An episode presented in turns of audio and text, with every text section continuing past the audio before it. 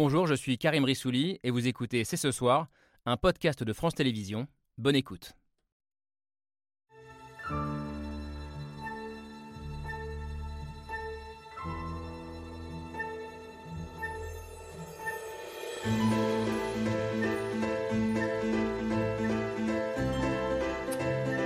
Bonsoir à toutes et à tous, soyez les bienvenus sur le plateau de C'est ce soir.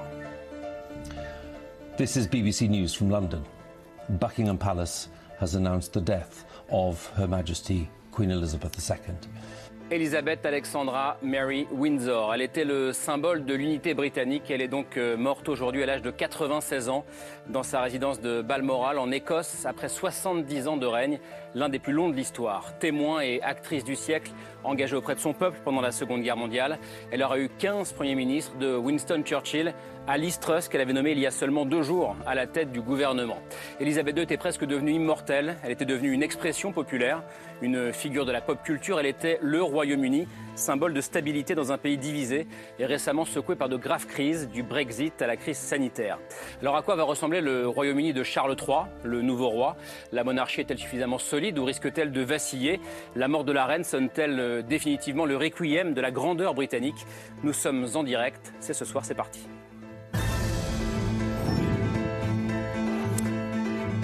Un c'est ce soir euh, spécial dans tous les sens du terme. Ce ne sera pas un débat euh, ce soir. Peut-être que certains nous le reprocheront. Mais la disparition d'Elisabeth II nous semblait suffisamment euh, importante pour y consacrer cette émission. la mort de la reine et donc, je le disais, l'arrivée du roi. À partir de ce soir, on ne dira plus la reine, mais le roi d'Angleterre, le roi Charles III. On ne chantera plus God Save the Queen, mais God Save the King, le roi. Je commence par vous, Louise Eklund. Bonsoir. Bonsoir. Parce que c'est votre reine qui, est, qui vient juste de mourir, la seule que vous ayez connue, comme de très nombreux Britanniques journaliste pour France Télévisions. Vous êtes né à Liverpool. Euh, vous vivez en France depuis une vingtaine d'années, euh, je crois. Et vous avez publié God Save My Queen au printemps dernier aux éditions du Rocher. Puis vous étiez par ailleurs envoyé spécial de, France 2 à Londres euh, en juin dernier pour nous faire vivre le jubilé de la reine euh, Elisabeth II. Bonsoir Irène Frein. Elisabeth II n'est pas votre reine, mais c'est tout comme, hein. on est d'accord euh, Romancière, mais aussi, et c'est ce qui vous amène sur ce plateau ce soir, fascinée, je crois, depuis l'enfance par la figure de celle qui était pendant 70 ans euh, la reine d'Angleterre, celle que vous appelez ma reine d'ailleurs. On va se disputer. Hein. Ouais. je pense que ce soir vous serez d'accord. bonsoir Jean-Pierre Jouillet. Merci d'être euh, sur ce plateau ce soir. Haut fonctionnaire, diplomate, ancien ministre, ancien secrétaire général euh, de l'Élysée sous François Hollande, puis peut-être surtout ce soir ancien ambassadeur de France au Royaume-Uni. Bonsoir avec Fotorino, je passe de l'autre côté. Euh, journaliste, écrivain, fondateur de plusieurs revues, dont celle-ci. Euh, légende, euh, on en avait déjà parlé ensemble sur ce plateau, vous avez consacré un très beau numéro à, Elisabeth II. Il y avait d'ailleurs un, article d'Irène Frein. Et vous écriviez dans, cet édito, je vais vous citer, autant que sa longévité royale, c'est sa présence dans notre imaginaire qui frappe les esprits. Nathalie Louraud, bonsoir, merci d'être avec nous, directrice déléguée de la rédaction de Point de vue, le magazine des têtes couronnées, euh, comme on dit. Et vous avez publié il y a quelques années Vive la Reine. Vous, c'était aux éditions, aux éditions quoi, je ne l'ai même pas. On les a ou pas? Duchesne, merci. Euh, et puis il y a deux numéros spéciaux de point de vue qui vont, qui vont sortir, je les, je les montrerai tout à l'heure. De point de vue à AOC, euh, c'est ça aussi, c'est ce soir. Bonsoir Sylvain Bourmeau. Euh, vous connaissez bien le Royaume-Uni, vous y avez habité, vous avez vécu à Londres. Aujourd'hui directeur de, donc de la revue en ligne AOC, qui est une grande revue consacrée à la vie des idées. Et puis Thomas Negaroff, est-ce que je vous présente? Aux téléspectateurs de, de C'est ce soir. Bonsoir Karim. Vous officiez ici le jeudi soir à ma place jusqu'au jusqu'au mois de juin. Merci d'être là alors que vous devriez préparer ces politiques qui, euh, que vous présentez à partir de dimanche. Ça valait le coup quand même. Et on avait besoin d'un historien, d'un regard euh, d'historien pour parler de, de, cette reine qui a traversé le siècle. Et c'est pas euh, une expression galvaudée, je crois. 19h30 tout à l'heure, heure française, tweet officiel de, de Buckingham Palace. Et quelques minutes plus tard, donc, annonce spéciale de la BBC. This is BBC News from London. Buckingham Palace has announced the death of Her Majesty Queen Elizabeth II. In a statement, the palace said the Queen died peacefully at Balmoral this afternoon. The King and the Queen Consort will remain at Balmoral this evening and will return to London tomorrow. BBC Television is broadcasting this special programme, Death of Her Majesty the Queen.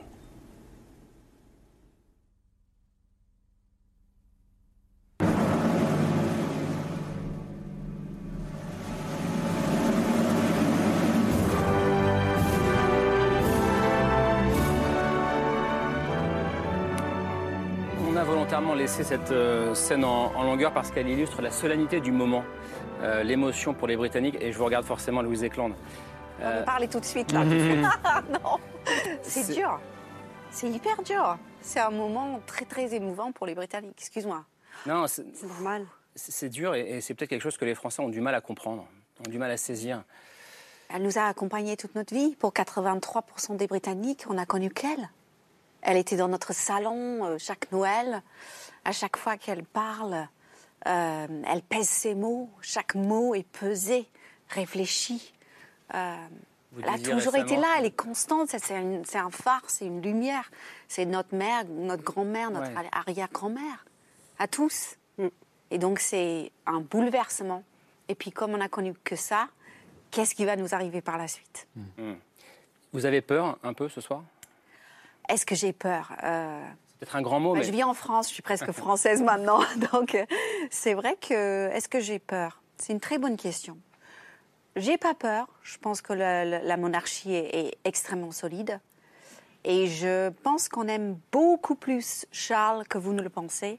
Et je pense que vous n'êtes pas très attaché à Charles encore parce que vous ne le connaissez pas. Mais c'est un homme extrêmement attachant et vous allez apprendre à l'aimer. On parlera de Charles euh, tout à l'heure, mais c'est impressionnant cette euh, émotion euh, incarnée par Louise Cland sur ce plateau, Irène Frein. Je la comprends très bien. J'ai appris le décès de reine et je l'ai immédiatement répercuté à, mon gendre, qui est un Kennedy d'Écosse, qui vit aux, États-Unis. Et malgré toute sa vie dans beaucoup de pays de notre planète, il a été très ému. Il en a parlé très brièvement, enfin, comme ces mots, c'était ceux de quelqu'un qui faisait perdre sa grand-mère. Mmh. avait des mots très doux. Elle est partie. Euh, c'est qu'on aurait dit si c'était quelqu'un de la famille. Et c'était. Ouais, ce que, ça, ça m'a euh, une mère, une grand-mère, une arrière-grand-mère. si vous voulez. Thomas, ouais, je voulais réagir. Il y a un, verbe qu'on utilise, nous, assez peu quand on parle dans nos républiques de nos élus. On ne parle pas beaucoup d'amour. On admire, on apprécie, mais vous, vous avez dit on l'aimait. beaucoup en ce moment. On déteste, mais vous avez dit on aimait et on aimera. Vous aimez pas encore Charles, mais vous allez l'aimer.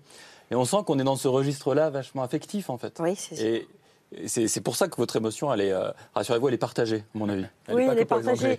Et, je pense qu'au-delà de, ce que disait Louise, euh, les Français aussi, enfin, une bonne partie du monde entier, mais mm. pour la France aussi, c'est quelque chose d'assez impressionnant. D'abord parce que la reine d'Angleterre, elle aimait la France, elle parlait le français parfaitement. Charles parle le français parfaitement aussi. Donc elle, elle, elle, savait nous renvoyer. On se souvient, j'imagine que vous vous souvenez comme, comme moi, quand elle est venue à Paris la dernière fois qu'on a inauguré le marché aux fleurs, qui s'appelle maintenant le marché Elisabeth II. C'est pas pour rien. C'est à la fois c'est symbolique parce que c'est c'est le marché aux fleurs, c'est ces jardins qu'elle aimait, c'est ce, cette, cette, cette chose qu'elle aimait transmettre et que les Français et, d'autres nations tout autour de nous euh, ressentent aujourd'hui et, sont en grand deuil. Et, je suis assez d'accord avec Louise. On va d'abord essayer de digérer d'abord ce moment qu'on croyait, qu'on savait euh, inéluctable, mais mais c'est ça, mais c'est ça qui est pas attendre. C'est qu'on savait que ça allait arriver. C'était inéluctable. Et pourtant, ça, a fait l'effet d'un choc tout à l'heure. Pour être tout à fait franc, j'ai jamais eu une grande passion pour la monarchie britannique. J'ai jamais vraiment. Ne m'insultez pas, Louise. J'ai jamais, jamais, vraiment compris tout, ce qu'il y avait autour. Et, même moi, dans mon bureau tout à l'heure, Thomas était pas loin, euh, j'ai trouvé ça. Euh, touchant. ouais, touchant. C'est ça l'effet de la monarchie. Mm. Britannique. Je crois que ce qui est impressionnant, c'est qu'on peut le mesurer ce soir, on, peut faire aussi la part des choses entre la personnalité euh, de, cette euh, Élisabeth qui vient de mourir aujourd'hui et euh, celle du monarque. Vous savez, la reine d'Angleterre, elle a deux anniversaires. Elle a son anniversaire personnel et puis elle a l'anniversaire du monarque qui sera celui de son fils Charles comme monarque. On a les deux corps de la reine. Du roi ou de la reine. Absolument. Et, et c'est très important parce que je pense qu'il n'y aurait pas cette émotion si euh, c'était simplement une personne euh, qui euh, avait disparu ce mmh. soir. Je crois que c'est une fonction politique qu'on a du mal à comprendre dans notre, dans notre République. Qui, que l'on peut critiquer, mais qui a aussi quelques avantages. J'espère qu'on aura l'occasion d'y revenir dans, dans, ce que ça dégage pour la politique, au fond. Eric Fotorino. Oui, mais comme dit Sylvain, c'est à la fois une personnalité et un personnage. Elle est devenue un personnage. On pourrait même presque mm. dire un personnage de la réalité, mais aussi d'une fiction euh, à, travers l'art populaire. Euh, on va dans, dans, des quartiers de Londres, on la voit représentée de façon respectueuse ou irrespectueuse. Mm. Euh, elle a été, il y a des, quelquefois, elle a fait les beaux jours de Netflix. Hein, sur Pegasus, un groupe mm. artistique, a, la, la représentée à moitié nue. On se souvient de la couverture du, du, disque des Sex Pistols. Il y a beaucoup de choses comme ça. Warhol. Andy Warhol, et, etc. Et effectivement, c'est intéressant de se dire que ces, ces deux corps, ce corps d'une reine avec l'institution qu'elle représente, mais aussi d'une femme qui a serré, je ne sais pas, j'ai lu des millions de poignées de main, ça m'a paru beaucoup, mais peut-être que c'est vrai, après un si long règne. Donc voilà, et pour les, les, Anglais, je pense qu'elle elle était accessible, proche. Mm. Euh, elle n'a jamais pris sa retraite. Elle était toujours allée dans des maisons de, retraite, aller décorer, remettre des médailles. Bon, comment inventer une proximité quand on est sur un tel piédestal? Elle a sûrement réussi. Si elle n'avait pas fait ça, elle aurait fini chez Madame Tussaud euh, et on n'aurait pas vu de, reine d'Angleterre ailleurs. Jean-Pierre Jouillet, que dit l'ancien ambassadeur? Vous l'avez rencontré à plusieurs reprises euh? Oui. Je l'avais rencontré la première fois lors de sa dernière visite à Paris euh, avec le président Hollande. Et j'avais assisté à un moment très émouvant qui était la remise de cadeaux par le président à la reine et qui lui avait offert euh, véritablement un album de photos sur tout ce qu'elle avait apporté, toutes les relations qui existaient entre le Royaume-Uni. Et après, je l'ai euh, rencontré au Palais Royal et je dois dire que c'est la rencontre la plus impressionnante que j'ai eue dans ma vie euh, professionnelle. Pourquoi? Et pourquoi? Parce que, je vais vous l'expliquer, je, pour moi, la reine d'Angleterre et cette personnalité, je veux dire, depuis que je suis enfant, c'est la personnalité qui symbolise quand même tout le courage du Royaume-Uni et tout ce qui a été fait pendant la Seconde Guerre mondiale et où elle était présente. Et c'est, elle s'est engagée personnellement. Elle s'est engagée personnellement. Et vous l'avez, vous, vous, avez avec cette femme quand même, avec cette majesté, la personnalité la plus reconnue au monde. Hmm.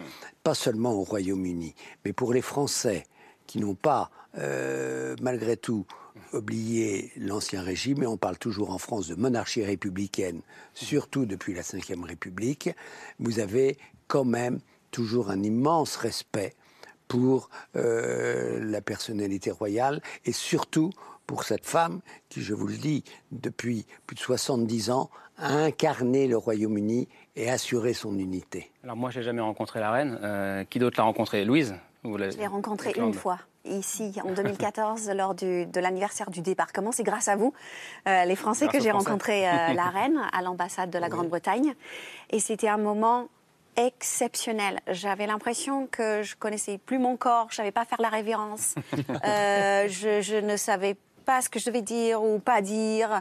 Est-ce que je peux la regarder dans les yeux? Il y a tout un protocole autour de ça. Donc, euh, mais sauf que euh, elle est tellement, quand elle est en face de toi, mm. tu as l'impression que tu es la seule personne qui existe au monde. En fait, elle écoute et cette écoute n'existe plus personne t'écoute réellement aujourd'hui. Sauf que la reine, elle est entièrement avec toi pendant cette minute.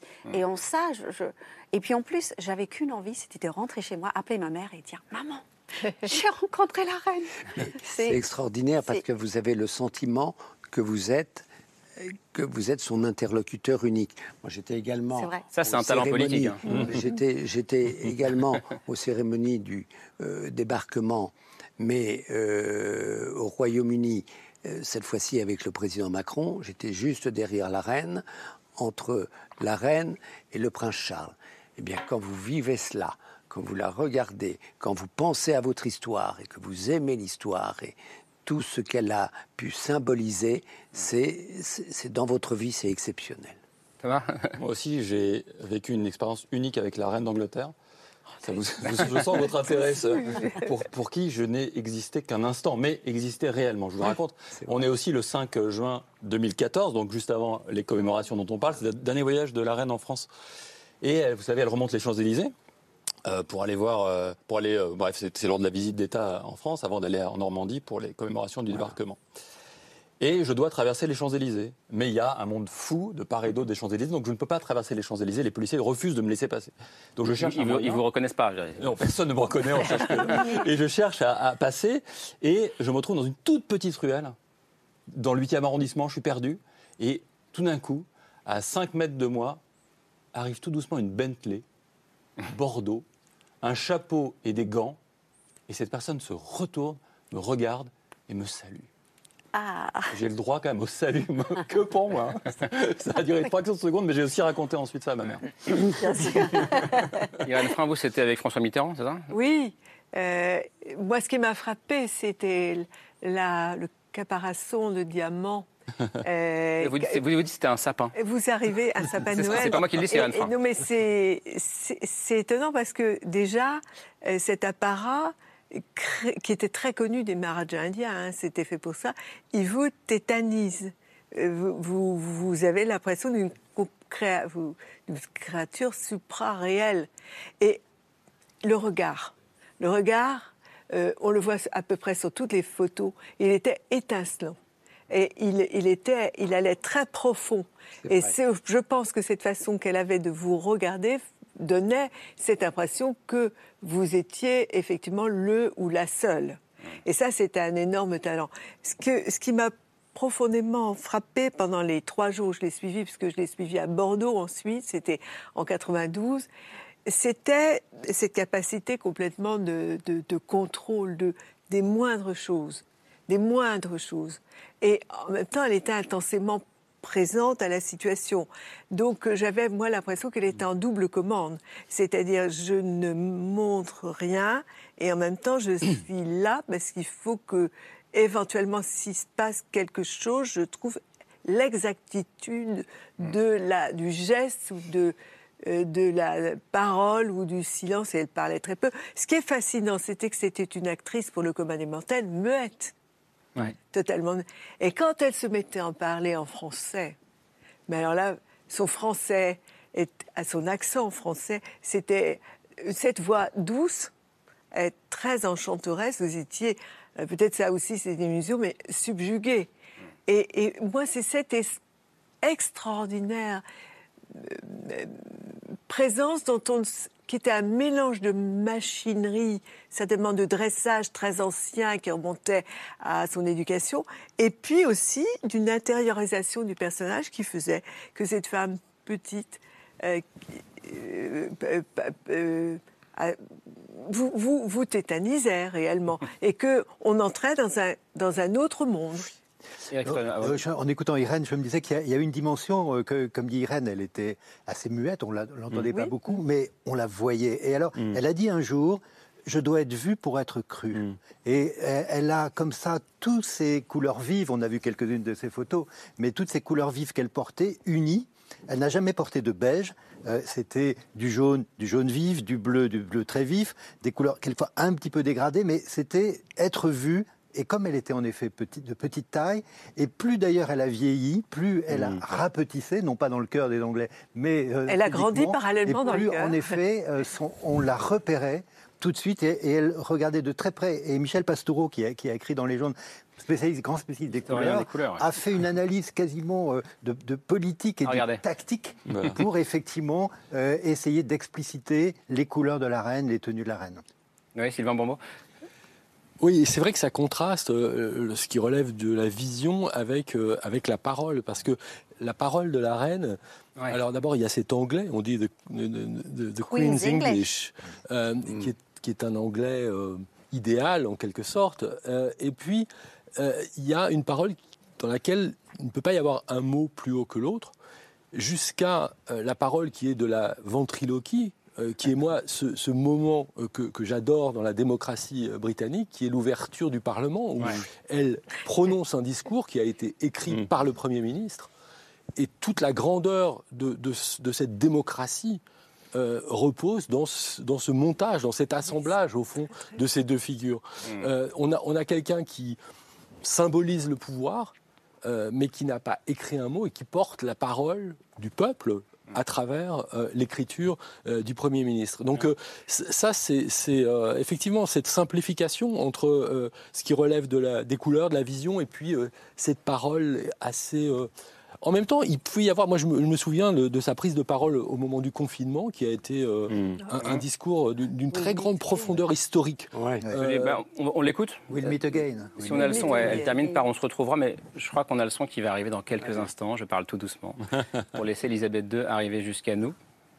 On y va. We should take comfort that while we may have more still to endure, better days will return. We will be with our friends again. We will be with our families again. We will meet again. C'est une chanson de Viraline. Viraline, voilà. Au moment du Blitz. Exactement. Donc, c'était vraiment au moment où ils ont résisté. Exactement. Est-ce qu'elle faisait de la politique, euh, Elisabeth II Là, on a beaucoup parlé d'elle, de sa personnalité, de vos rencontres avec elle, mais euh, c'était une chef d'État, euh, évidemment. mais est-ce qu'elle faisait de la politique? Est-ce qu'on peut dire ça? Est-ce que c'est une femme politique? C'est dans, dans les silences qu'elle parlait, la reine. C'est-à-dire que quand elle n'est pas d'accord, tu l'entendras absolument pas. Hmm. Donc, euh, je ne sais pas si on peut dire qu'elle fait de la politique, mais moi, je trouve que c'est un militantisme silencieux. Il y a une anecdote que lorsque l'Écosse, les Écossais ont rejeté le, au référendum, David Cameron a enfreint une règle qui était de, de, jamais dire ce que disait la reine. Et il a dit au téléphone, je l'ai entendu ronronner comme un petit chat. Hmm. Et elle s'est faite il s'est fait évidemment taper sur les doigts d'avoir dit une chose pareille. Mais bien sûr qu'elle ne gouvernait pas, mais, elle régnait. C'est-à-dire qu'il y a eu un, historien, journaliste, essayiste au XIXe siècle qui s'appelait Walter Batchot, euh, qui a dit elle a trois prérogatives. La première, c'est d'être informée, consultée. La deuxième, c'est de conseiller. Et la troisième, c'est de mettre en garde. Et un jour, un ministre des, PTT, on dirait, euh, est venu la voir en lui suggérant euh, d'enlever sa figure des timbres poste. Mm. Et elle a dit Est-ce que vous croyez que c'est une bonne idée?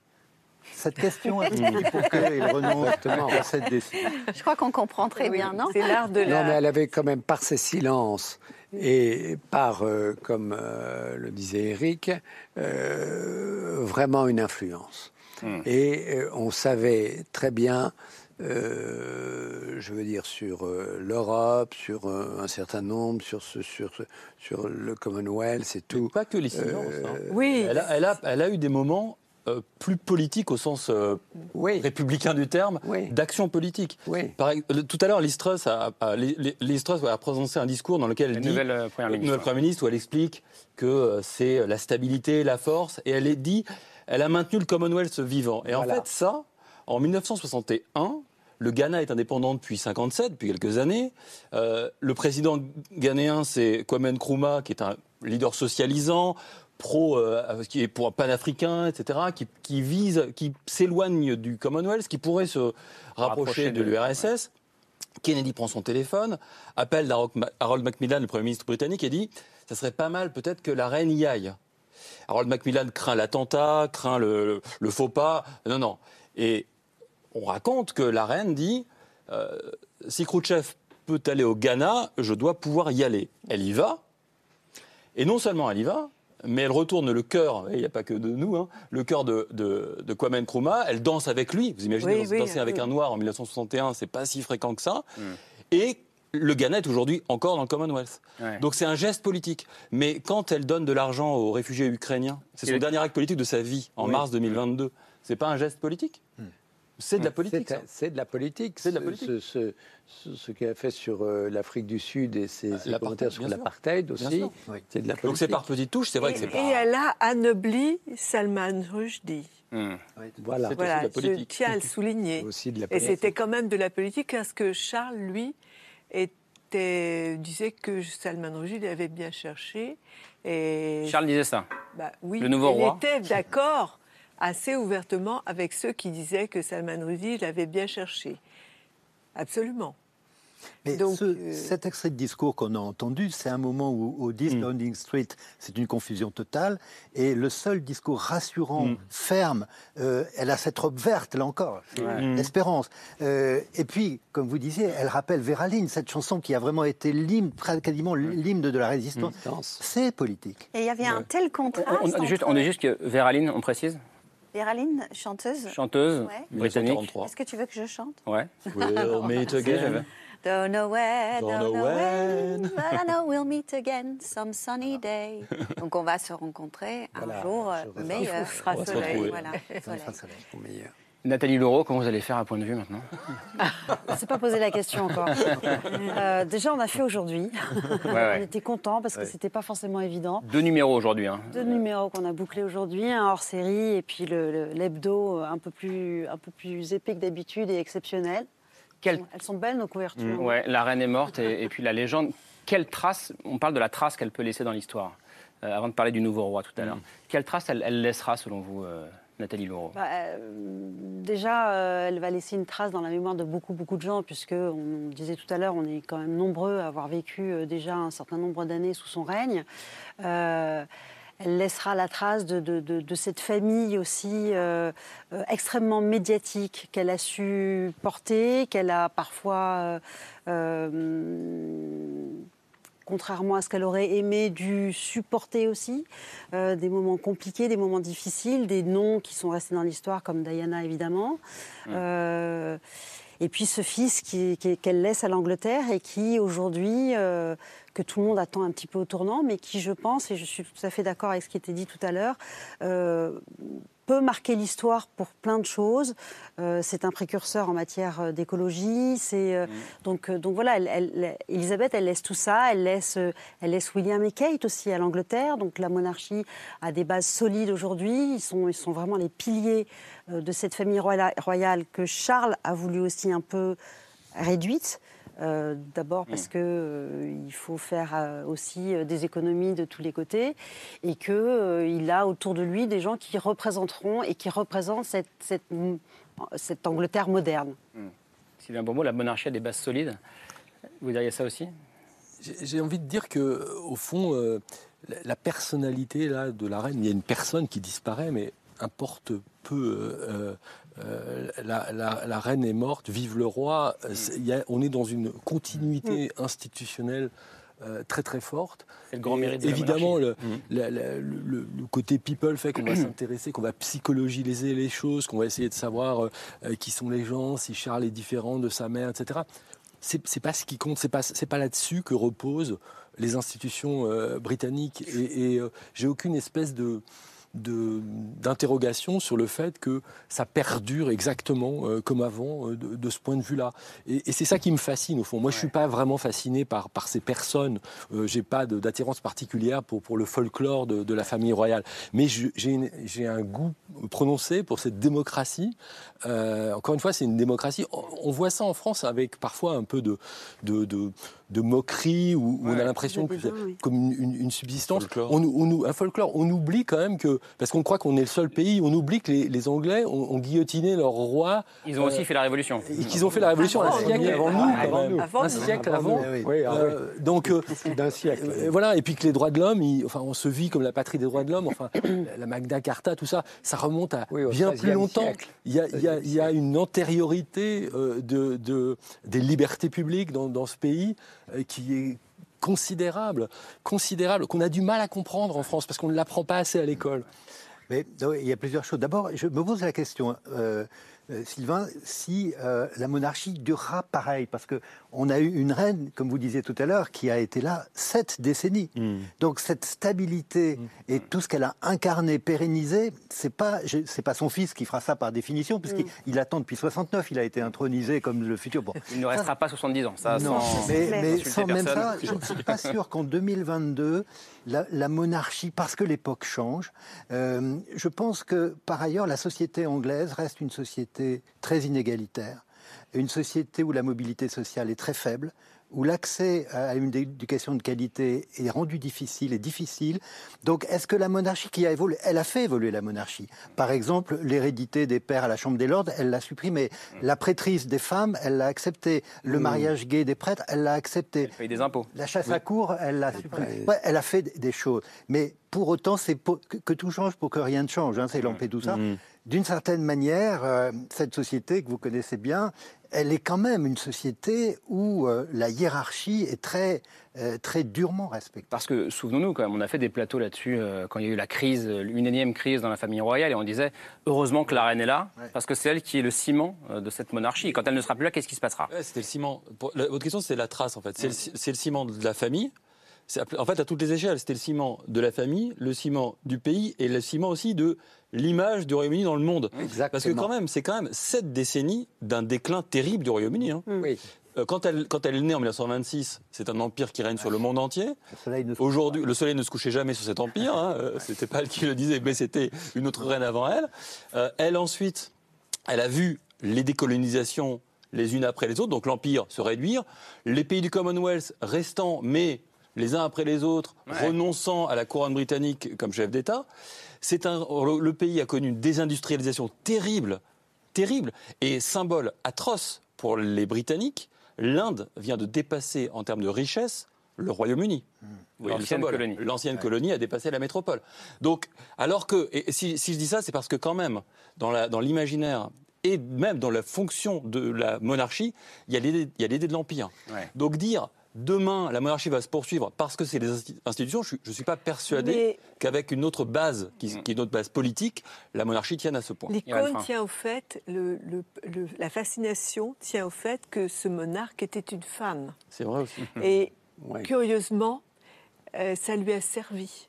C'est-à-dire que euh, la femme au pouvoir, euh, quand j'étais petite, c'est ça qui m'a fascinée, c'était une dame qui avait la plus belle couronne pour moi mm. dans mon yeux d'enfant du monde, celle-là, celle qu'on voit.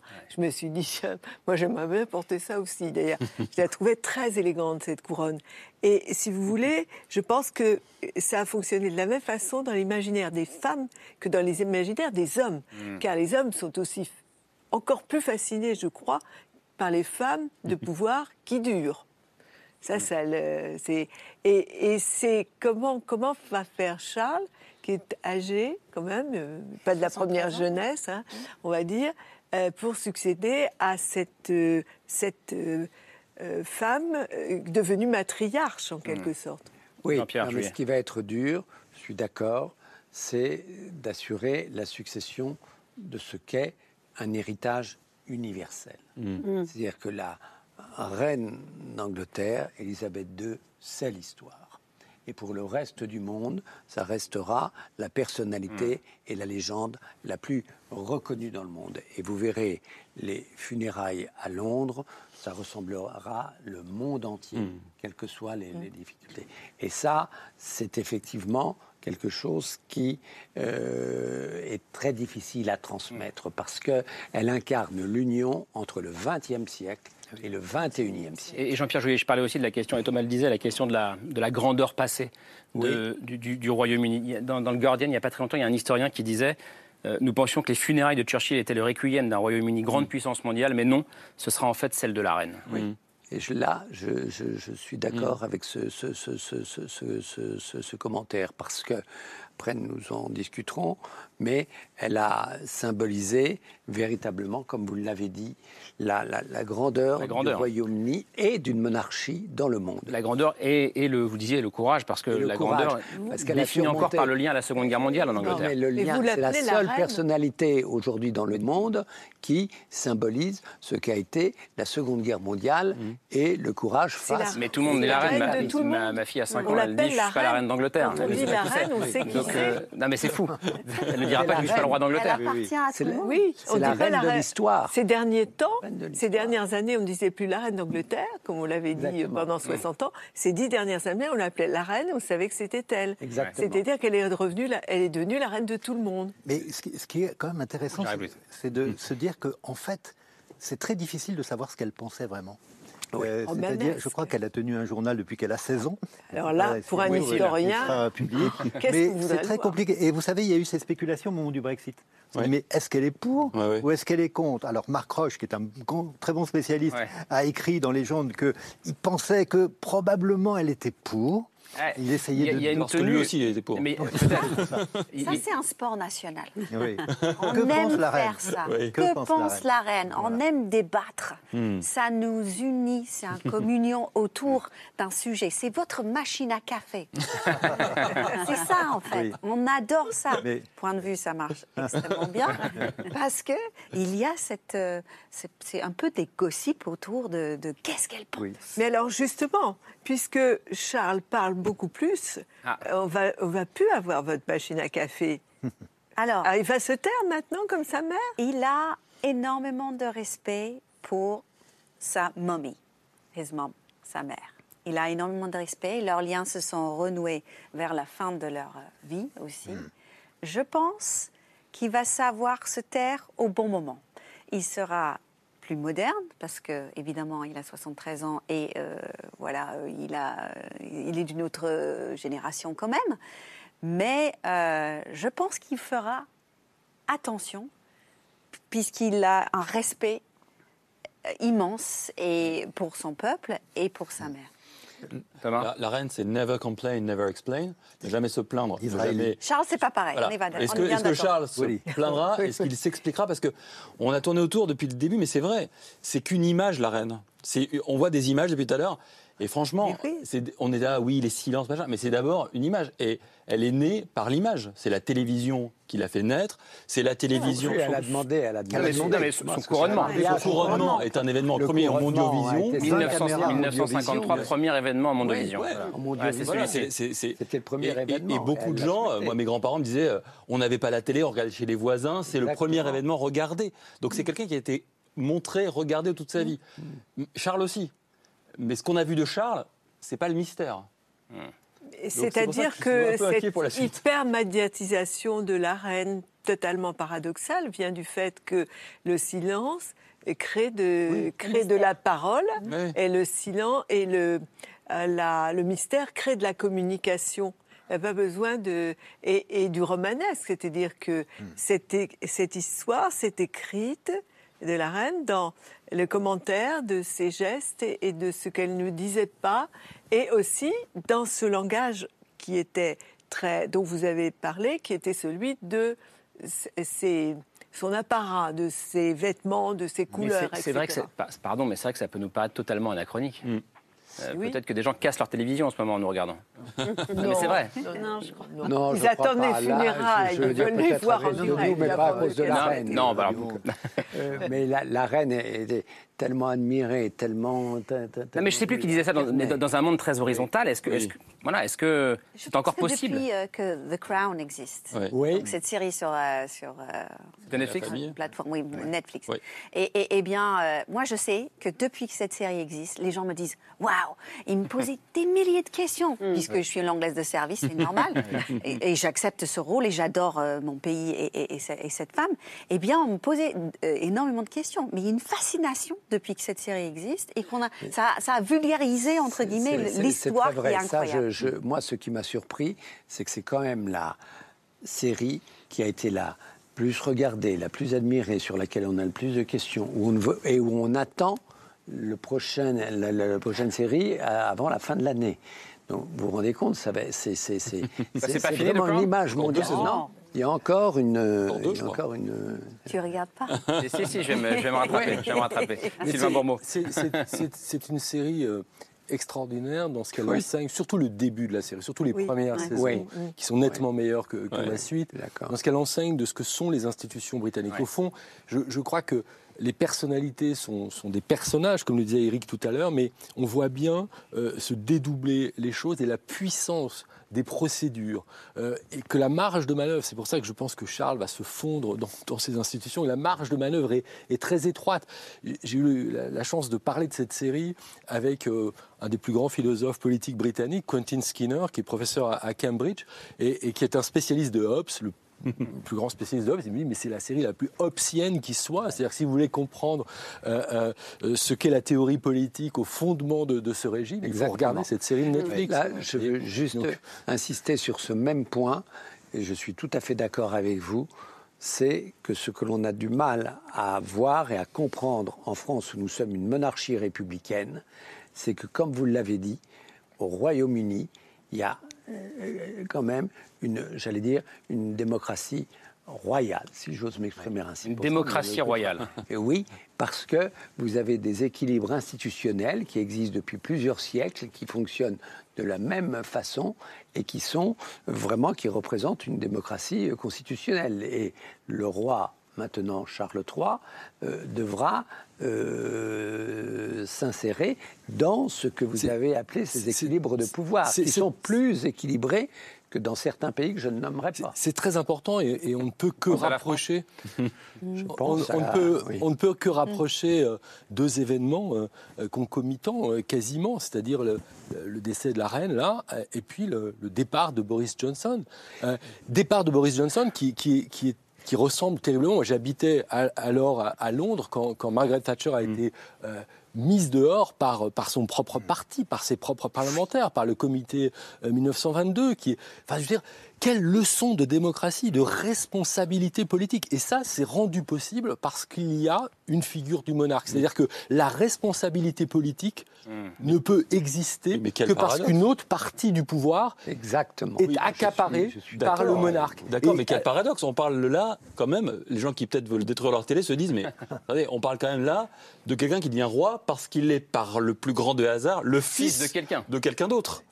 Donc c'est quand même étonnant d'imaginer que dans un modèle démocratique que tout le monde vante, la clé de voûte soit celle de l'héritage. Mais ça libère, ça libère la souveraineté mais ça libère la souveraineté. C'est une, c'est une monarchie vraiment constitutionnelle. Hmm. Et par rapport à d'autres équilibres de pouvoir, vous ne devenez pas ou président parce que vous êtes le fils de quelqu'un, mais enfin, si vous avez des responsabilités, c'est aussi à cause de quelqu'un. Il, y, a un point qu'on pourrait aussi euh, souligner, c'est que pourquoi ça nous touche aussi la mort de la reine d'Angleterre, c'est qu'on avait l'impression à travers elle de comprendre ce pays. Euh, je veux dire par là qu'il y avait cette familiarité des Français avec elle, mm. parce que De Gaulle, la France libre, elle commence à Londres, et d'ailleurs il y avait quand même une très, grande proximité entre les deux, et elle, parlait très bien le français. De Gaulle et la reine Entre De Gaulle et la reine. Et d'ailleurs, il y a eu un petit jeu entre eux. Euh, de Gaulle a mis son veto sur l'entrée de, de, la Grande-Bretagne euh, en, Europe, et finalement elle n'était pas mécontente parce que ça lui permettait de préserver son Commonwealth. Donc d'une certaine mm. manière, c'était une fausse fâcherie. donc il y avait ça. Et puis je me souviens de, de ce qu'on de ce, vieux professeur de, Sciences Po qui s'appelait André Siegfried, qui disait L'Angleterre est une île, vous, vous, en savez maintenant autant que moi. Ça veut dire que cet esprit d'insularité, c'est quelque chose qui pour nous est compliqué à comprendre. Et d'une certaine manière, la reine, quand au temps de Mitterrand, elle tend la main, elle traverse le, il y a la traversée du tunnel, elle tend la main, elle, elle, elle avait accepté que cette insularité, on puisse euh, hmm. les, les, gratiner un petit peu. et bah, sans, tunnel, ça gratine beaucoup. Hein. Beaucoup.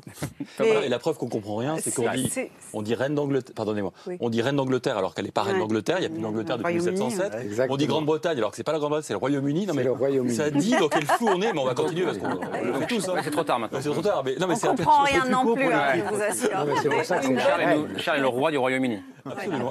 C'est dur à dire. Une bonne façon de comprendre euh, cette culture, euh, insulaire, c'est de se dire que il n'y a pas que seulement que Shakespeare, euh, il y a Lewis Carroll. Lewis Carroll était un immense mathématicien et il a parfaitement démontré dans Alice et Pays des merveilles que je relis une fois par an que euh, la congruité est une forme de et la fantaisie est une peu une forme achevée de la rationalité, en tout cas du pragmatisme.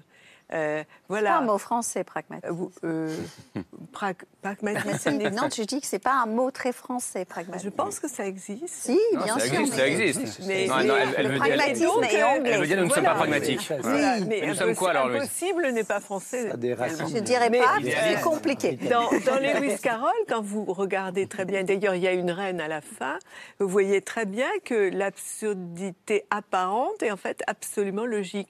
Moi, moi, je, moi je, ça me convient très très bien. Mmh. J'ai toujours été attirée par, cette, par ces institutions parce que elles, elles sont par moments, elles paraissent très médiévales et par moments très modernes. Et en fait, on voit que malgré tous les accros, euh, toutes les choses qui paraissent tellement absurdes, ça fonctionne rouage après rouage et ça marche. Il nous reste un, gros quart d'heure. Nathalie Louro, c'est quoi la suite des événements euh, Est-ce que vous la connaissez précisément? Euh, à partir de maintenant Elle est décédée cet après-midi euh, Elle est décédée cet après-midi. Alors, elle est, elle, est, décédée en fait reine d'Écosse puisqu'elle était sur son, dans son domaine de Balmoral. Donc, euh, a priori, il y avait un, protocole mis en place qui, s'appelle l'opération Licorne, qui prévoit, puisqu'elle n'est pas décédée ni à oui, On, pardon, on disait opération London Bridge, mais ça, c'est si elle était décédée à Londres. À Londres, ça? exactement. Donc, là, on est plutôt sur le schéma de l'opération Licorne, qui normalement, de ce que l'on sait jusqu'à maintenant, euh, prévoit donc que la dépouille de la reine soit rapatriée à Holyrood House à Édimbourg. Euh, où elle restera quelques jours. Pendant ce temps, il y aura une action de grâce qui devrait être donnée, je crois, euh, à la cathédrale Saint-Gilles à Édimbourg. Et puis, euh, Charles devient roi. Charles est roi. Charles, est roi. Charles III est roi. Et roi. Lui, normalement, rentre à Londres, je crois, demain pour être un peu présent auprès des, Britanniques à Londres. Et puis ensuite, le, corps de la reine sera rapatrié en train jusqu'à Buckingham. Le couronnement de Charles III, c'est. Ah bon, on va avoir quelques, quelques, mois, devant nous. Hein. Pour le couronnement de la reine, il y avait quand même eu presque 13 mois, je crois, d'écart. Un an à peu près.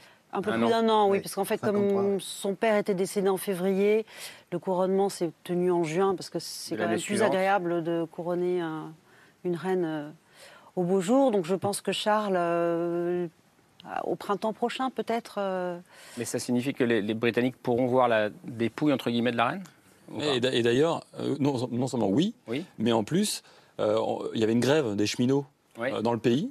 Mouvement social très fort. Hein. Au Royaume-Uni, ça va mal économiquement, l'inflation est terrible, etc. Même s'il y a un bouclier tarifaire aujourd'hui annoncé, mais enfin, ça va mal. Mm. Et ils ont annoncé qu'ils suspendaient leur grève pour, permettre aux Anglais de, se de rejoindre. Vous avez tout à fait raison. Mais c'est normalement ce qui doit se, se, passer, c'est qu'il y ait une sorte de procession qui se fasse en train de, de, de, l'Écosse à Londres. Mm. Mais que les cheminots suspendent leur grève, ça, dit la puissance ah de ce qu'elle incarnait aussi. Ah oui, l'union ah sacrée. Enfin, on sent qu'il y a quelque chose. Elle incarne l'institution. Elle, elle, bien sûr, mais l'institution aussi.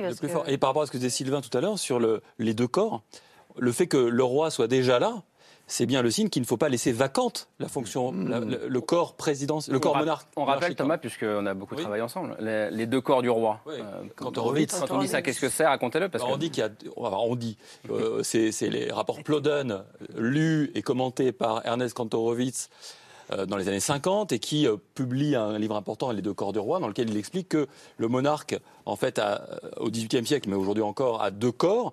Un corps naturel qui peut être malade, qui peut euh, souffrir, qui peut pleurer, qui peut mourir, mhm. et un corps symbolique qui est le corps monarchique, qui est le corps politique, qui lui ne connaît aucune douleur et qui, effectivement, assure la continuité du pouvoir. Mais on a ça dans des traces aussi chez nous, enfin plutôt aux États-Unis, par exemple, le fait que si un président meurt dans la seconde, les Kennedy, dans la seconde, le président Johnson prête serment, c'est parce qu'il n'y a pas de vacances, parce que la sacralité, c'est les mots de Kantorowicz, passe immédiatement d'un corps à l'autre. Mm.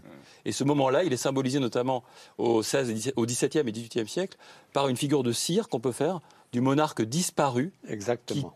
qui, qui, mm. maintient une forme de sacralité, et on détruit la cire quand le nouveau monarque, est, couronné, pour qu'il n'y ait absolument jamais de moment sans corps du roi. Jamais de vacances du pouvoir. Et je pensais à ce que disait Sylvain Bourmeau également. Vous disiez, euh, euh, parler de Thatcher. Euh, qui a parlé de Boris Johnson C'est vous aussi oui. euh, Si elle était décédée il y a trois jours, c'est lui qui aurait fait le discours ce soir. Euh, elle a attendu qu'il parte. peut-être, peut-être. C'était une sage décision. Enfin, ça montre bien l'équilibre parce qu'elle a assuré la transition. Exactement, jusqu'au bout. Jusqu'au bout. Charles III, quelqu'un l'a évoqué en début d'émission. on dit il a un grand amour. D'ailleurs, on devait parler écologie ce soir, mm. normalement, jusqu'au décès de la reine. Euh, c'est vous qui me disiez, je crois, euh, tout à l'heure, mais c'est un grand, euh, c'est un grand écologiste. sincèrement ou pas? Il est sincèrement. Je, vous donne ce que j'ai vécu. J'ai rencontré donc le roi Charles III lorsqu'il était prince de Galles en 1990. Je l'ai rencontré avec le ministre que je servais et il avait voulu nous voir parce qu'on était en charge de l'industrie et de, de, de, de l'économie, et donc d'une partie de, l'énergie. Et pendant une heure, dans une réunion privée, il nous a donné véritablement des leçons sur l'écologie. En 1990. en 1990.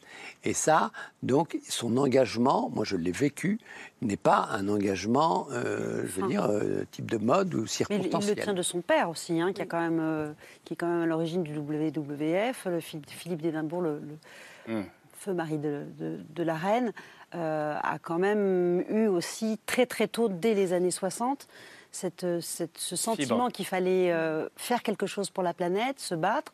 Donc d'où, alors il n'est pas le seul, il n'est pas le seul. Hein, aux Pays-Bas, le, prince Bernard des Pays-Bas faisait partie aussi du W2. Mais cette conscience écologique chez les royaux euh, est quelque chose qui, les tient, qui les tient vraiment à cœur. Parce que d'abord, ils font pas de politique, hein, enfin, pas en tout cas de la politique euh, euh, de façon directe. Donc ça leur laissait quand même ce terrain libre de se préoccuper de ce qu'il allait se passer, d'alerter, en tout cas d'être des lanceurs d'alerte. Et Charles a été l'un des premiers lanceurs d'alerte autour de... Louise Il a commencé à parler d'écologie dans les années 70. Et tout le monde, le, tout le monde se moquait. Se moquait de lui. Ils l'ont pris pour un illuminé. Il faisait des câlins aux arbres. Il, parlait aux fleurs. Il parlait aux fleurs, oui. Et, il était mais ridiculisé en permanence à cause de ça. Il faisait des câlins aux arbres. Oui, non, mais ridiculiser en France, je pense qu'il faut, et c'est pas de l'écologie euh, politique. Il faut le replacer dans, une tradition britannique très ancienne qui remonte au moins au XVIIe siècle.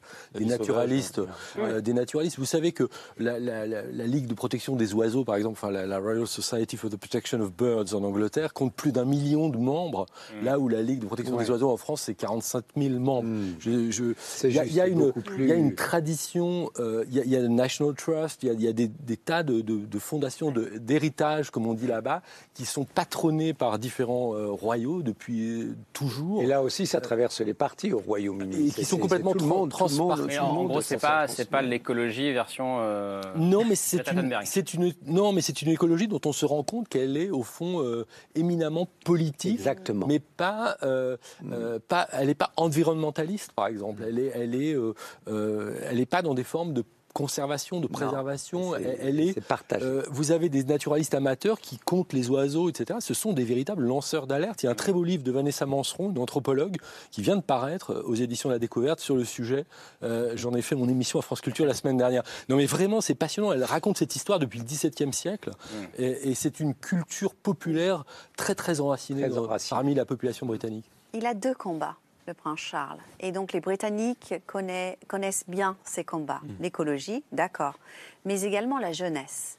Il a euh, une association qui s'appelle The Princess Trust et euh, il aide des jeunes en, difficulté qui ont euh, des problèmes pour, comment dire, trouver une bourse pour leur éducation, etc. J'en fais partie. J'ai fait mes études à, à, Liverpool. Mes parents, ils avaient ils étaient plutôt modestes. J'avais envie de faire une école artistique à Londres. Ma mère, elle a écrit au Princess Trust en expliquant notre situation et j'ai une bourse. Donc, euh, il, donne, il, a donné des, millions de livres aux, jeunes euh, grâce à son, sa fondation. Donc, je pense qu'il a une, une image en Grande-Bretagne de quelqu'un qui, qui, euh, qui est plutôt moderne. La jeunesse, même si on n'est peut-être pas aussi euh, comment dire, euh, euh, férus de, la monarchie et de la mm. famille royale, ils ont plutôt une image assez positive du prince Charles pour l'écologie et pour la jeunesse. Euh, oui, euh, Mars. Oh, J'ai beaucoup de mal à dire ça. Éric non, mais Je pense que c'est important ce que vous dites parce que euh, pendant longtemps, on s'est dit bon, est-ce qu'un jour il va régner? Maintenant, mm. il on règne. même dit est-ce qu'il n'a pas abdiqué au profit de son fils? Exactement. Il y a eu toutes ces spéculations. C'est très français parce que les Anglais n'ont jamais dit ça. Non mais sur ces fondations, on a aussi écrit qu'il y avait eu des, des, des, malversations, des choses qui n'avaient pas été très claires et qui, pour lesquelles une partie de la presse britannique le, le, le, harcelait un petit peu. ce combat sur l'écologie, à mon avis, c'est le la rampe de modernité qui pourrait peut-être euh, emprunter pour précisément avoir ce lien, construire un lien avec euh, son peuple il sera différent de celui que sa mère a, construit, puisqu'elle, elle, elle était issue de l'histoire. Elle n'était pas mm. du tout préparée d'ailleurs à ce qu'elle a, au destin quasiment romanesque qu'elle a eu, puisque elle était quasiment autodidacte. Euh, elle était promise à un destin assez secondaire. Et puis mm. finalement, elle a eu ce parcours. Lui, on a eu l'impression, bon, il était l'héritier, la cuillère dans la bouche, il allait. Puis finalement, ça ne venait pas. Et, et là, on a le sentiment qu'il a intérêt effectivement à trouver des combats très forts pour tout de suite imprimer sa marque. Et l'écologie, je pense, évidemment, on en parle partout, mais euh, la sienne est, je pense, peut-être plus crédible que d'autres éléments qui pourraient mettre en avant. Et par rapport au, sur le plan international, c'est également un des atouts qu'il pourra avoir par rapport à d'autres euh, grands leaders et porter ça. Mais il aura du boulot parce que je rappelle quand même qu'il sera chef d'État de deux pays parmi les pires en termes d'environnement, l'Australie et le Canada, ah oui. Euh, il est le souverain de ces pays. Mm. Et donc, s'il veut être un, voilà, pas seulement compter des papillons, mm. mais s'il veut être quelqu'un qui agit vraiment pour lutter contre, je sais pas, la déforestation ou lutter contre l'usage des, des, schismes bitumineux dans l'Alberta, au Canada, bah, il, voilà, il va falloir qu'il sorte du bois. Mais est-ce que c'est sa fonction en tant que roi de faire de la politique à cette échelle-là, je ne suis pas sûr non plus. Hein. Est-ce que son défi sera aussi, on l'a un peu évoqué en début d'émission, de conserver le Commonwealth comme tel qu'il est aujourd'hui? C'est peut-être ça. Euh, Vous parlez de l'Australie. L'Australie, euh, certains ont un désir de république. Euh, bien sûr. Bien sûr. oui, c'est. Bah, il y, a un, y a un côté quand même très anachronique. Hmm. Dans, dans, dans, ça, c'est les miettes de l'Empire. Euh, la reine avait réussi à par sa personnalité, par sa durée, par, sa, par aussi son image, à, masquer un peu tout ça. C'est pour ça tout à l'heure je disais, on dit oui, c'est la fin de l'Empire, mais je pense qu'elle a surtout masqué la fin de l'Empire depuis bien longtemps en fait. Maintenant, euh, la reine n'est plus là, euh, et on voit le réel état de ce pays. Euh, nous, en tout cas, parce qu'on n'est pas anglais, on voit le réel état de, de ces miettes d'empire. Et effectivement, moi, je suis pas persuadé que Charles ait la légitimité, la force symbolique de garantir ça va être très dur parce qu'il y a des intérêts contradictoires, comme vous l'avez dit, avec l'Australie et le Canada. Mais je pense qu'on mesure mal en France dans, dans quelle mesure ça continue d'exister quand même. Oui, Parce qu'on n'a rien d'équivalent par rapport à la décolonisation. Le Commonwealth. Le Commonwealth. Et donc, c'est cette histoire et décolonisation comprise. Mm. Il se trouve que j'étais euh, en vacances euh, en Grande-Bretagne cet été pendant les Jeux du Commonwealth, dont on n'entend pas parler quand on est ici. Ils avaient mm. lieu à Birmingham cet, été, et vous voyez les délégations de, tous les pays africains, américains, euh, du monde entier. En fait, ce sont des mm. espèces de Jeux olympiques d'un monde parallèle, enfin, ou d'une partie du monde, et, qui, qui, fonctionne en, circuit clos, en quelque sorte. Quand on est français, on n'a pas idée que ça existe. En fait, ce qui est, euh, je trouve euh, peut-être inquiétant pour, pour les Britanniques aujourd'hui, c'est que cette part d'imaginaire et d'histoire que portait euh, la reine, ce sera très difficile pour lui d'inventer quelque chose de, ce genre. Et très vite, même si on parle d'écologie, ça devient beaucoup plus prosaïque euh, que de, hmm. faire rêver avec toute cette image que, dont tout le monde s'était emparé. Euh, Thomas nous a fait un très bon rappel de Kantorowicz, mais c'est vrai qu'elle avait un, pas prévu, merci elle, avait le, le, corps de, cette reine institutionnelle, mais autrement, tout le monde s'était approprié cette reine, tous ces Anglais, mais le monde entier se l'était approprié. Nous-mêmes, Irène se l'était approprié.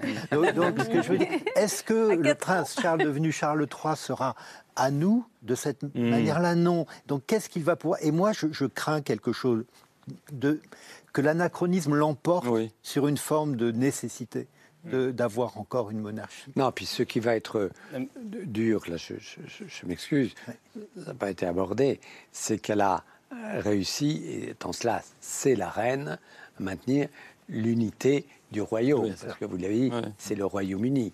Or, euh, après, dans une situation difficile, comment est-ce que vous voulez dire, Charles vous, pensez à l'Écosse notamment Je pense à l'Écosse, je pense à l'Irlande du Nord, euh, et puis dans une certaine mesure aussi euh, aux Gallois. Il y a des raisons d'être inquiet, Louis Eckland, quand on est britannique aujourd'hui moi, je ne suis pas particulièrement inquiète. Je pense que c'est un homme euh, qui va euh, avoir ses... Enfin, il, a déjà ses combats. C'est quelqu'un qui existe dans l'esprit des Britanniques. Vous le connaissez pas très bien encore. C'est quelqu'un qui va nous unir à travers ses combats. Il va montrer l'exemple. Et je pense qu'il le fait déjà. Donc il est extrêmement crédible euh, dans son rôle d'écologiste et dans son rôle d'aidant de, aux, jeunes en difficulté.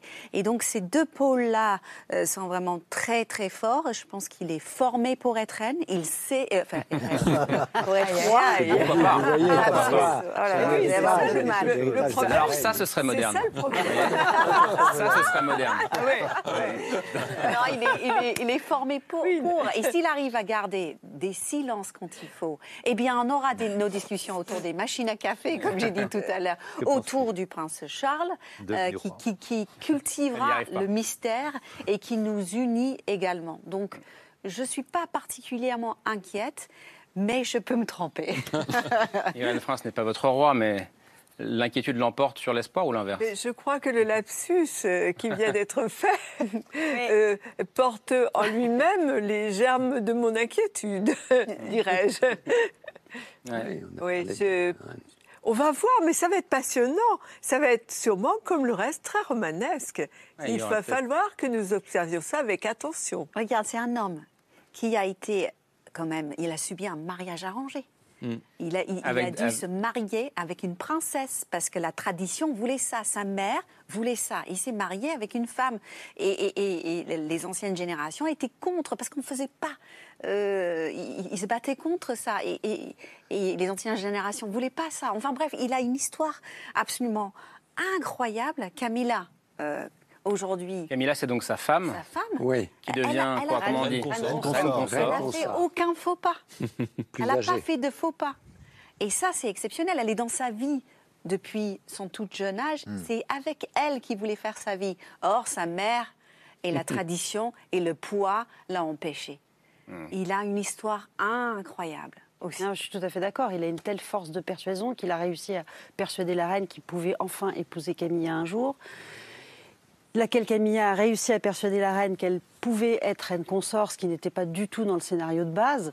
Et puis, euh, et puis, moi, je crois à la force du destin et puis à la force des tempéraments. La reine d'Angleterre, euh, quand elle avait 70 ans, 60 ans, 70 ans, c'était pas cette figure dont on parle tous aujourd'hui. C'était une vieille reine d'Angleterre, un peu has Et puis elle a su prendre euh, le train en marche et puis, et puis devenir devenir cette, grand-mère du monde dont on parlait tout à l'heure. Mais il y, a, il y a 20 ans de ça, on n'aurait jamais fait cette émission-là ce soir. Si, au même quand elle siècle, elle a quand même depuis longtemps. Oui, après, après la mort de Diana, il y a eu un changement parce qu'elle a, su, elle a su évoluer, elle a su... Et, et, puis elle s'est dit, elle s'est probablement dit à un moment donné qu'il fallait que sa famille perdure au-delà de, Diana. pour, et donc, pour tout le monde ici, la monarchie a de, a de beaux jours devant elle. Oui. Eh ben, au moment du tricentenaire de la Révolution britannique, en, 1988, le républicanisme était beaucoup plus fort. Mm. Il y avait un mouvement qui s'appelait Charter 88, qui était aussi en, voilà, en référence à, à, Charter 77, mais, mais aussi à 88, évidemment. Et il y avait un discours de réforme constitutionnelle très fort à gauche et tout ça s'est arrêté, effondré au fond, euh, avec la mort de Diana et la capacité de, et puis l'arrivée de Tony Blair au pouvoir aussi. c'est ça, c'est que, euh, c'est que la République a, largement failli. C'est-à-dire que je suis pas sûr que les Britanniques trouvent génial le fonctionnement de leur République, euh, enfin d'une République où un Boris Johnson serait président de la République, par exemple. Mm. cest qu'ils ont un personnel politique qui a un peu, voilà, qui n'a pas été brillantissime depuis ces dernières années. Donc effectivement, la figure de la reine s'est renforcée en creux.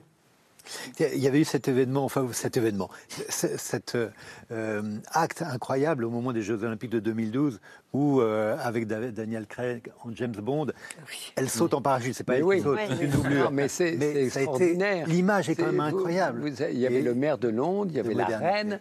Enfin, ça, incarnait vraiment les, Jeux Olympiques et une figure universelle. Vous avez tout à fait raison. Mais voyons, on finit avec une image du passé, de la reine. On verra si le roi Charles III. hélicoptère en 2024 à Paris, monsieur. Euh, je cherche un descendant des Bourbons, mais je ne sais pas. Euh, merci beaucoup. Merci beaucoup. C'était un plaisir de, de discuter. C'était pas un débat, mais c'est une vraie très belle discussion. Merci à vous, Irène Frein. Merci.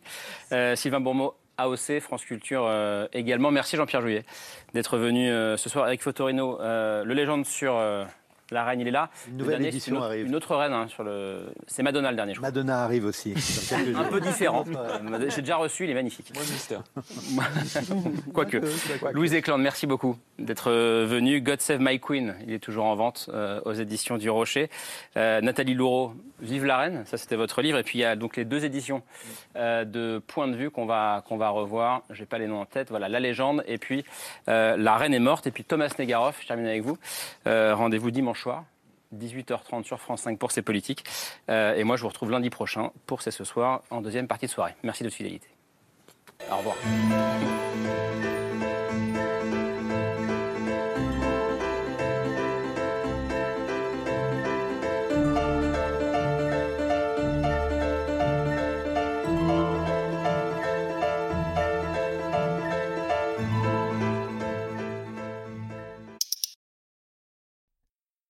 C'était C'est ce soir, un podcast de France Télévisions. S'il vous a plu, n'hésitez pas à vous abonner. Vous pouvez également retrouver les replays de l'émission en vidéo sur France.tv.